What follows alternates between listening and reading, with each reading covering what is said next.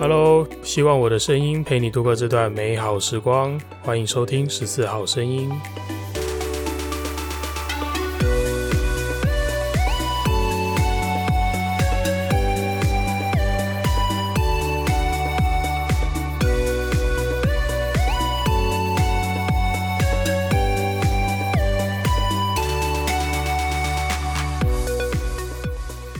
嘿，又是我，我是佛丁。欢迎收听这一集的十四号声音。今天要跟大家聊的主题是，我要你处理我的情绪。在跟大家聊这个主题之前呢，先跟大家提醒一件我觉得很重要的事情：消防就业说明会啊，在二月二十七号的晚上哦，晚上七点半的时间，会在 Google Meet 上面哦，由我和大家很喜欢的消防女孩鱿鱼学姐跟。某分啊，某分就是某个分队的分队长，我请到了一个来宾。那另外呢，还有颜值超高的 Sophia 学姐，由我们四位啊，用一个访谈的方式来进行一下，跟大家说明说明我们在消防。工作圈里面经历到的一些事情，跟如果你想要加入的话，你应该知道的一些事情，我自己蛮期待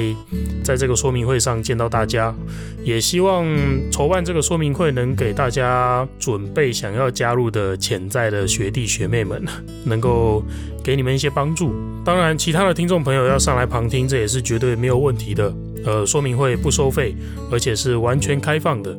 期待见到大家喽。再提醒大家一次啊，二月二十七号礼拜天的晚上七点半，我们准时线上见喽。好，猛的开始又变成了我一个人录音了，突然反而不太习惯，现在一个人录音，因为前面几集大概陆陆续续开始有找来宾嘛，就会跟不同的人用聊天访谈的方式来做一个节目，那我自己更喜欢那样子的状态啊，因为。呃，有一个来宾可以一起聊天，可以针对我们的主题去激荡出一些不同的想法，擦出一些不同的火花。尤其是像消防女孩鱿鱼啊，呵呵，她随着第二次来录音的时候，她已经蛮熟练这样子的状态啦，连开场白都给人家抢走了。然后，呵呵，好了，抢走是开玩笑的，他的声音确实也很好听，那也很多很多的人喜欢他的声音哦。未来有机会啊，说不定。他会变成十四号声音的共同创作人哦，变成我们会有机会更长的在上面跟大家一起聊不同的主题吧。不过这个就是还在筹办中的事情了，就大家可以敬请期待喽。好，今天还是由我来唱这场独角戏，希望你们不要都跑掉了，没有鱿鱼就不听了。好，希望这个不要发生了。OK，今天这一集的主题啊，是我要你处理我的情绪。哇，这段话，这个主题听起来真恐怖啊，超级情绪勒索的，对不对？今天这个主题的灵感呢、是来自身边一位，呃，我身边一位非常可爱的朋友。哦，这位朋友要把他的故事借给我的时候，他还特地强调要这样子介绍他，叫做可爱的朋友。到底为什么这样念呢、哎，这真的很不符合我的调性哎，可爱的朋友。好，反正呢，这位朋友是一个女生，长得确实是很可爱啦。那她遇到的情况啊，她遇到的一个算是感情问题吧。今天的这个主题来自于她的故事了。那她的故事也让我想起了我自己以前的一些事情。我以前。不知道怎么自己处理情绪，所表现出来的各种很矛盾、很奇怪、很不合理的行为。那我想要把这些分享给大家，看看你听了是不是也会有些共鸣。假如你对这个主题有兴趣的话，我们一起听下去吧。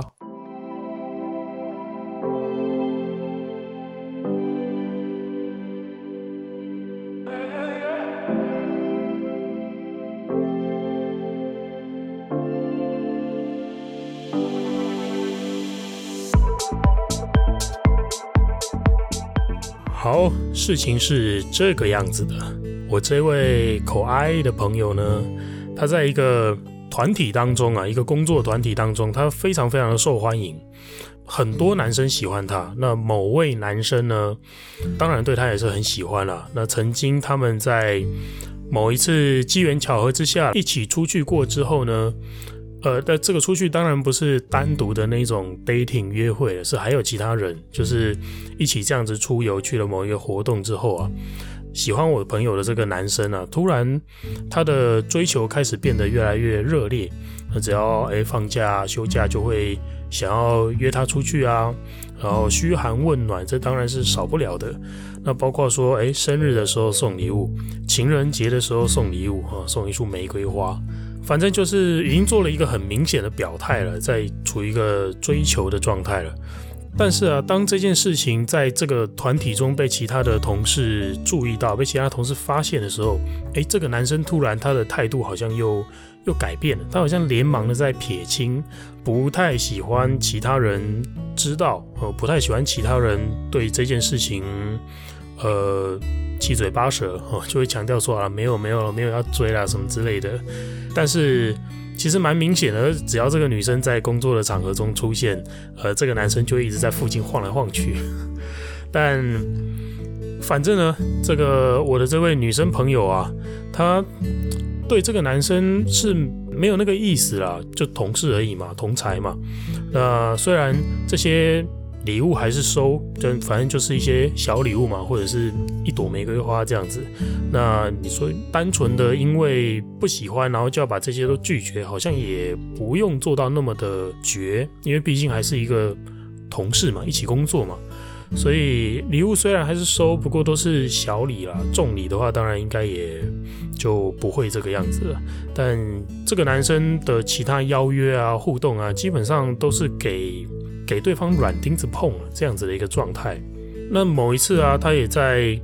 呃这些跟同事的这种共同场合聊天的过程中了，我这个女生朋友她也有提到说，诶，她自己心目中的理想型啊，包括说，比方说去拜了城隍庙月老的那个月老清单，一定会列成条件嘛。他就有聊到这件事情在公开的场合，但是聊完之后啊，他就有注意到说，诶，很明显的。追求她的这个男生是不符合她的条件的啦。那后来啊，这个男生还因此生闷气，生气了一小段时间呢。那关键呢，这个故事的关键问题其实就出在这里，因为这个男生会对这一件事情，对这个女生的一些互动啊，同侪的一些嘲笑啊、关注啊等等的，这个男生会有一些各种情绪上的反应了。而随着这个男生追求，但女生没有要答应的意思嘛，所以自然就会给些软钉子碰。那越碰这些软钉子啊，这个男生的情绪就变得越来越容易暴躁，他变得比较容易生气，好像看什么都不顺眼，会因为一些小事情啊，跟同事、跟身边的人大小声，仿佛好像自己会碰这些软钉子，都是因为大家在起哄而造成的。那慢慢的啊，这个男生他愤怒的这个情绪就演变成一种无差别攻击，就是只要在同一个空间，他感觉到这位女生朋友没有在关注他，他就会借故大声的骂人，去吼其他的同事，情况甚至严重到其他的同事要来跟这个女生说：“哎，求求你哄哄她，你救救我们大家吧。”就是会变成这样子的情况。那虽然。呃，同事跟我这位女生朋友讲，也是半开玩笑的这样子哀求啦，就是有一半哀求一半抱怨这样子。当然是不可能说真的就要求说，那那你去哄哄她，你去陪陪她，让她情绪好一点。因为主要啊，这个男生会有这样子的情绪，其实从头到尾就不关这个女生的事啊。呃，我指的说不关这个女生朋友的事，是指说这位女生朋友她没有义务要去处理这个男生的情绪啊，因为。感情本来就不能强求啊，不答应就不答应啊。对，那最后甚至是这软钉子碰久了，那生气好像也没有用。这个男生最后还改了自己的动态，改了自己社群版面的背景，然后把它改成那种什么悲伤的下雨天，然后有一些很抒发情绪的句子啦之类的等等。那他还会一个人坐在角落听歌，呃，活生生的把自己演成了一个失恋的人哦，一个偶像剧的悲情男主角这个样子。那重点是，这位失恋的人根本没有人跟他有恋过。故事说到这边呢，你是不是也觉得，哎，这男生太可笑了吧？这个男生的行为很无厘头，明明。呃，你就只是喜欢上某个人，然后没有得到回应，你就生气，你就愤怒，你就对着这个整个环境无差别攻击这个样子，你会觉得，哎，他好像很不成熟，他好像很幼稚，不懂得处理自己的情感，不懂得处理自己的情绪。我想，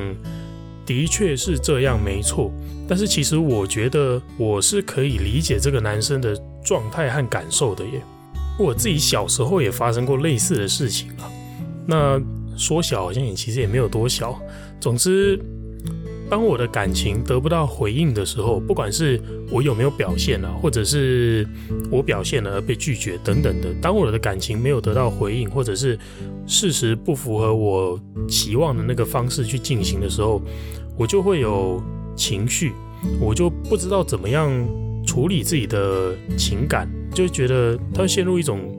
自我怀疑啊，呃，是不是我不好啊？是不是我有问题啊？为什么他不喜欢我啊？等等的这些问号都会变成一个小剧场在你脑中冒出来，你就会觉得是不是因为某个人，呃，是不是因为某个环境，是不是因为你们在起哄，然后害得我变成这个样子？那总归来说呢，其实就是当时的我对情感。没有办法那么的，呃，要讲收放自如吗？讲能收放自如，好像显得我很老练、很渣男一样。但其实，我想真的是要做到这个样子，你会用，你才能够用比较健康的状态去经营跟去面对感情了。那撇开感情不讲啊，我觉得我自己以前有类似的状况，就是当我有情绪的时候，我先不管是不是源自于感情哦，而是当我有情绪的时候。我就会尝试着用各种方式去吸引别人的注意力，那这其实是一种呼救的方式，这是一种求救。那偏偏呢，我希望别人能够来关心我，我希望别人能够来处理我的情绪，但是偏偏我自己心里又纠结，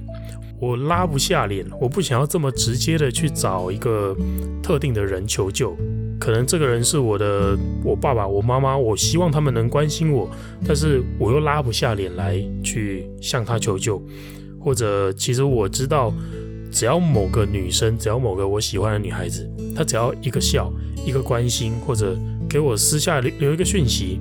我当下的情绪就能够得到救赎了。但偏偏我就是拉不下脸，我就是不想要这么去做。我觉得直接跟他求救，好像我很弱、很废、很讨拍。那被别人知道了，又要被再讥讽一次，又要被嘲笑一次，人家就会觉得，人家就会觉得我很依赖，我很不成熟等等的。我就不想要有这些评价，所以最后我用我的愤怒的情绪来做呼救。那这时候啊，我的求救讯号丢出去，可能接到这个讯号了，愿意来帮我的人，又不是我想的那个人。然后这件事情就会让我更加更加的恼羞，就是，哎，我的愤怒是因为我想要吸引这个女生来，那结果是另外一个男生来关心我，那我就觉得，就 我要的不是你呀，你来干嘛？然后我就会更加的愤怒，我就会更加的生气，是这个意思。那很蠢，对吧？我觉得真的很蠢。那我自己回顾自己的这段经验的时候，我还真的完全想不出来。这整个过程当中有哪里是有任何的可取之处的？那就真的没有。这整件事情就是一个很不成熟、蛮蠢的表现。那我当时到底为什么会这个样子呢？其实总归一句来讲，就是我没有办法处理我自己的情绪，所以才会用这样子的一个呃，可能用愤怒。用大小声来吸引人家关注，来做一个表现。那其实我心底上是这个行为的本质，它是一个呼救，它是一个求救。因为我没有学过怎么处理自己的情绪，那也没有人会教。我就不相信有哪个学校在求学的过程中教你国文要怎么考高分，数学要怎么算，呃，理化公式要怎么背的时候，会同时教你怎么处理你的情绪。至少我受的那些教育里面没有这门课啦。针对情绪这件事情，就是我也只能自己去摸索。所以针对这样子的状态，我小的时候我渴望爸妈来安抚我，那我中的时候中，哦，我现在算大吧，对，那我中的时候希望某个心仪的对象可以来拥抱我。到我大了，我才知道，到我现在我才知道，其实自己的情绪只有自己应该要处理，只有自己能处理，没有人有义务要替你解决你的情绪。假如听到节目这边的你，不论你现在是小是中是大，不论你在人生中的哪一个阶段，我想我们都还是有可能还没学会怎么处理自己的情绪，或者至少我们还没精通这件事情，我们都还在学习如何可以把处理情绪这件事情做得更好。那针对这样子的一个事情，我自己的经验啦，我有几个提案，就是当我们有情绪来的时候，可以试着这样做做看，因为我自己也是这样子在尝试啊。我这边有三点提案，第一个啊，就是当我们有情绪来，当我们感觉愤怒、不愉快，然后想要生气，有这样子负面情绪的时候，其实诶，我们试着先暂停，我们不要立即的对这样子的情绪去做出行动，不管我当下是生气。我想要吼人，我想要顶嘴骂回去。当你意识到自己有这样子的心情的时候，诶，暂停一下，就算停个十秒也好，不要立即的对这个情绪做出行动，因为这样子你容易陷入一个冲动，你容易用情绪去做判断。不是说我们要刻意的压抑它，我也没有建议你要长期的压抑它嘛，只是说，诶，你暂停个十秒钟。这只是为了避免你在当下立即做出反应的时候容易冲动误事啊。那这个暂停也不是叫你什么事都不要做，暂停的过程中啊，这是我的第二个提案，你可以试试看换位去问一下自己，你怎么了？对自己问这个问题哦。呃，可能没有试过的人你会觉得很悬，但其实这是可以练习的啦。就是当我有这样子的情绪的时候，或者即使你是不用到愤怒，你只是有一点不开心，嗯，稍微负面的一点情绪，或者悲伤、难过这样子的情绪的时候，诶，你先暂停一下，然后换位问一下自己，你怎么了？试着自己给自己一些关注，我就不一定要用愤怒，我不一定要用大吼大叫去吸引人家注意，去做求救。这时候其实你暂停了，然后你自己关注一下自己。你就有机会从这个状态当中去消化出一些更深层的原因，可能哦，我刚刚会想要大吼大叫，是因为这个人戳到我的痛处，他讲话让我不开心。那他讲话为什么会让我不开心呢？是因为我自己对这件事情真的自卑，我自己真的很担心这位女生不喜欢我。那这个人又在那边起哄的时候，我就会觉得他讲到我真的很在意的点。他讲到我的痛处，然后我会不高兴。但其实那个痛处是来自于我没有自信，我觉得这个女生不会喜欢我，我有一种自卑感存在。那被某个人真的讲出来的时候，我就会觉得很赌烂。对，那当我透过自己问自己，诶，我发生了什么事？然后我意识到这一点的时候，我就能够完成一个自我觉察，我就能够知道说，哦，原来我刚刚生气的这个情绪，原来我看到这个人这样讲这句话，我会不爽。那其实不是因为他，是因为我自己有自卑，是因为我自己自信心不够，是因为我自己有一些呃未必是事实的担心和顾虑，是因为这个样子。那当我能够把问题回归到我自己身上，把问题聚焦在我自己身上的时候，其实我能够借此建立一个认知，这是我接下来要提的第三点，就是建立起一个。你有能力处理好你自己情绪的这个认知，因为这个情绪来自于你自己，你完完全全可以自己处理它，而且也是只有你自己有责任去处理你自己的情绪，不用靠别人，因为你情绪都来自于你自己，那自然也只有你自己有责任要去处理你的情绪啊。这三点认知啊，第一个暂停，第二个换位问一下自己，自己给自己关心，第三个建立认知。只有你自己要处理你自己的情绪。透过这三点呢、啊，我想同时也可以提醒其他的人，就是如果你身边有人正在处于这样子的状态的时候，你该怎么办？而不是我们情绪失控，而是我身边的人情绪失控的时候，其实我们可以套用第三点的认知啊，就是让他自己去处理他自己的情绪，这是他的必经之路。我能够理解这个人可能是你在乎的对象，你在乎他，你想要帮他，但如果我们不是嗯专业的，比方说疗愈师、咨商师这样子的身份，如果我们并不具备真正能够协助他的工具的话，那这时候我只因为我在乎，我就去介入，我就想要帮他的话，这很容易会沦为一个就你跟他的关系了，很容易会沦为一个。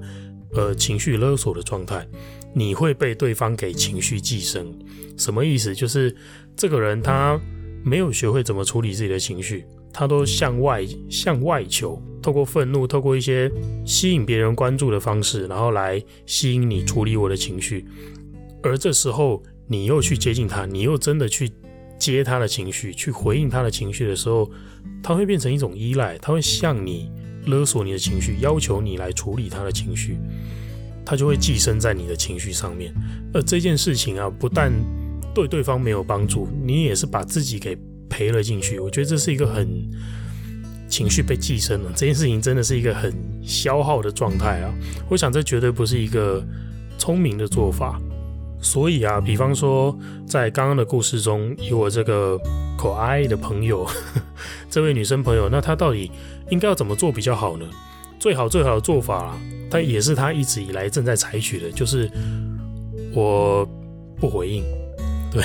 我不要去回应这个男生可能愤怒的情绪，不要去关心他，诶，刚刚大吼大叫什么？他其实不是对我生气，我就不需要去理会，不需要去回应他。而针对这个男生再接续的关心啊、邀约啊什么的，我只要。遵照我自己的本意，我没有想要赴约，我就不要赴约；我没有想要回应对方的情感，我就不要回应。那我给他软钉子碰，他会生气，那其实也不是我的问题，因为感情本来就不是勉强的来，不是你生气我就要喜欢你，本来就是这个样子。所以，呃，我觉得最好的方式就是真的，我们稳住自己，然后不要被对方情绪勒索，不要被对方情绪寄生，你才能够。让自己免于陷入那个被消耗、被索讨的状态。那二来呢，也是这样才能够真正的让对方意识到说，原来我向外求没有用，原来我对外界愤怒、生气是没有帮助的。那他才会有那个动机，才会有那个诱因跟环境，去学会怎么处理自己的情绪，去学会可能像我刚刚提案的，呃。先暂停，或者换位思考，问一下自己，自己给自己关注，自己给自己拥抱，做到自我觉察这件事情。好，这是今天想要跟大家分享的这个小故事，以及我自己的一些理解和醒思。希望你喜欢，更希望对你、对我们都有帮助哦。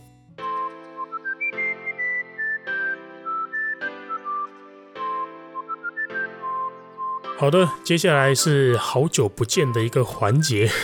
轻松的听众回馈时间，来读读这段时间收到的听众回馈。哎，我好久没有做这件事情了。其实，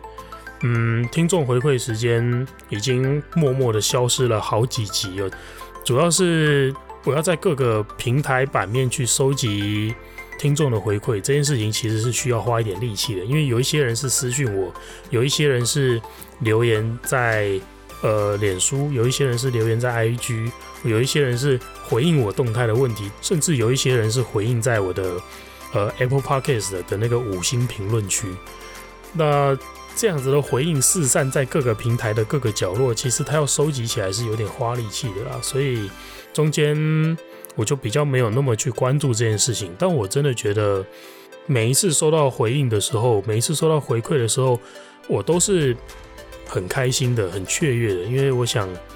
有人愿意听我的节目，当然我超级高兴。那有人不仅愿意听，而甚至愿意给出你的想法，给出你的回应，让我知道。那这我这让我觉得是你不仅关注，还愿意参与，这是让我觉得更加开心的事情。所以我想，听众回馈时间，我未来希望不要再省略了，每集就算只有一两则回馈。我也会想要把它在我的节目上面念出来，然后给出一些我自己的回应，希望你们会喜欢。好，说了这么多，我们赶快来进行，嗯，听众回馈时间。第一则回馈非常非常的大咖来宾，就是来自于大家非常喜欢的消防女孩鱿鱼学姐。那鱿鱼啊，她是在她其实，在一月底就已经给我回应了，可是她回应在 Apple Podcast 的五星评论区。那这个地方呢，是我说真的，我很少去，不太常翻那个地方的回应啊。那所以导致我可能也延迟了大概一个礼拜的时间，我才看到这则回应。那现在我就在这边把鱿鱼的回应念一念。鱿鱼跟我说：“学长加油！”给了好几个握拳的符号。他说一直很喜欢学长的各个主题和精神，大家不要在那边八卦，我断句断得不好。他说一直很喜欢学长的各个主题和精神，也觉得很崇拜，期许自己也能够成为这样子有目标而且努力实践的人。频道做得超赞的，然后又再给了一串的赞的这个手势符号。好，非常感谢鱿鱼的回应，而且鱿鱼甚至他不仅仅是回应，他还参与了节目的制作。那我觉得这是，呃，只要有来宾愿意来互动、来投稿，或者甚至愿意来到节目上跟我一起聊聊某个，呃，我觉得很合适的主题，这都是我觉得非常棒的事情。那希望由于跟我一起加油，呃，不管在消防工作上，或者在这样子的。你的唱歌，我的创作，各个我们自己喜欢的领域上面，都努力去实践自己想的目标。好了，下一则回应来自于婷。于婷说：“习惯养成日常，自在又有效率。工作和生活模式的切换也很需要仪式感，这样才能维持最好的状态。”于婷回应的是我在第五十八集里面提到的内容，叫做设计习惯。如果你想要知道怎么样能够去帮助你养成一个习惯，怎么样的心法能够协助你设计你的习惯，设计你的环境外在，帮助你有效率的工作、有产能的工作的话，其实第五十八集的节目内容蛮建议你去听的。那也感谢于婷的回应。好，下一个给出回应的是燕纯，燕纯也是回应五十八集哦，设计习惯的这个内容。他说到，记得国中的时候，几乎写功课、读书都在补习班，那时候真的很高效率又很开心。那现在读书玩游戏全部都在同一张桌子，变得真的很难分开，然后也变得更加不好专心了。那这也是我在第五十八集内容当中提醒的一件事情，就是你的。工作和你的休闲最好是它的环境要是切割的，你不要在同一个环境做这件事情，那会导致你在休闲的时候想到工作，你在工作的时候想到休闲，那就会一是没法专心，另外一个呢就是没法放松。好，感谢燕纯给出了回应，在接下来的三则回应呢，我就一起念，因为都是跟鱿鱼学姐的告白。好。第一个是郑宪啊，郑宪说他觉得学姐应该有接玫瑰盐的叶配，因为学姐一直不断的强调哦，玫瑰盐好好吃，盐巴好好吃，像洋芋片的味道。好，我也怀疑这是不是玫瑰盐叶配。好，除此之外啊，郑宪还提到说，哎，上一集的开场超赞，因为是鱿鱼学姐念的，那之后的开场白是不是可以直接复制贴上呢？哎，如果未来的来宾鱿鱼变成固定班底的话，我我还真的考虑。开场白就让给他，因为妹子的声音总是更加的悦耳疗愈吧。好，再来是伟珍的回应。伟珍说：“学姐的声音也太好听了吧！”然后给了三个眼冒爱心的符号。那另外呢，庚恒也说可以多找几位能让听众耳朵怀孕的主持人吗？OK，全部都是在向鱿鱼的声音做个告白。好，我都确实的帮你们在节目上传达了。好，希望鱿鱼也确实的收到喽。下一位给出回馈的听众是好累不想上班，一个非常特别的名字。那他说，学长，我来分享一下第五十七集的回馈。你有拍猛男阅历的话，真的可以出周边哦，我每年都会自己买。好，他给了我一个非常正向的回馈，因为在第五十七集的内容当中，我有提到自己的。算是想做的事情啊，一些新年新希望。其中一件事情就是我要拍个人写真。好，那这边至少如果我拿来卖的话，我已经保证销售一本，就是来自好累不想上班这位朋友，他会帮我把它买下来。OK，这给了我很大很大的信心，感谢你。好了，以上就是今天想跟大家分享的内容。有任何话想跟我说，都欢迎私信我的 IG。喜欢我的节目，也别忘记分享哦。很开心我的声音能陪你度过这段美好时光。我是佛丁，十四号声音，我们下次见喽，拜拜。